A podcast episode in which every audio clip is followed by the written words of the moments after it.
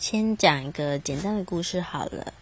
就有一位男性的友人，然后他说他在网络上认识一个呃女生，那他们现在网络上是嗯聊得蛮开心的，那就有约出去见面，然后大概一两次吧。那女生其实有很坦白跟他说，就是她有男朋友。那他们两个就约去打球啊，干嘛的？那可是女生就不知道什么，很自然而然就有一些肢体碰触。那我这男性友人基本上是有一点对他有好感的，就是对这位女生。但是他其实想到说，女生有男朋友啊，那这样继续好吗？那女生到底是什么用意？他是喜欢他吗？还是不喜欢？还是说，他到底想要干嘛？就被弄得七上八下。那这边一直想说啊，这女生到底在想什么啊？怎么会这样啊？明明就是有男朋友，那为什么还要有一些这种肢体的碰触啊？就是拉手啊什么的，那就觉得很苦恼啊。然后就讲给我听。然后我听听啊，我就跟他说：“嗯，首先呢，我觉得这女生呢，应该就是寂寞，呃，想要找人陪，有人就是出去一起玩啊什么的。那男朋友呢，他可能也还是有感情，有喜欢。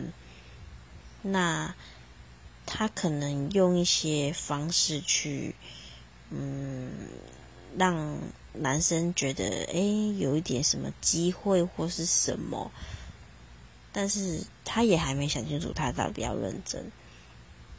所以女生在这样摇摆不定的状况下，那男生就很容易被牵着鼻子走啊。所以我就告诉他说：“我说呢，你想清楚，说你到底喜欢喜欢这个女生。”然后你也要想清楚，说她现在男朋友，那如果她很轻易的就选择你，那会不会哪天有更好条件的男生出现，他就选择别人？那这种骑驴找马的心态，你也要有心理准备。然后还有就是说，嗯，他是找你只是说一时玩玩呢，还是说他对你是认真有好感的？那你也要分清楚。那怎么分清楚呢？就可能你就不能让女生，就是她想要人陪，你就出现；她想要干嘛，你就听她的。然后跟一个，就人家讲工具人啊，就不要当到工具人，就是你要适时的，就是拒绝或是冷淡他。那如果女生真的很喜欢你，很想要，那她就会更积极主动的来找你。那如果他没有出现，那你也不要当工具人啊！那你做工具人干嘛？是不是？那后来呢？因为我这样跟那个男生这样叫一叫之后，他有试着把这段心思就是放下一些。隔了一阵子，他跟这女生就是可能有聊天什么的，那互相慢慢就稍微。就是比较恢复正常，就像朋友啦。那以后呢，会不会有什么发展不知道？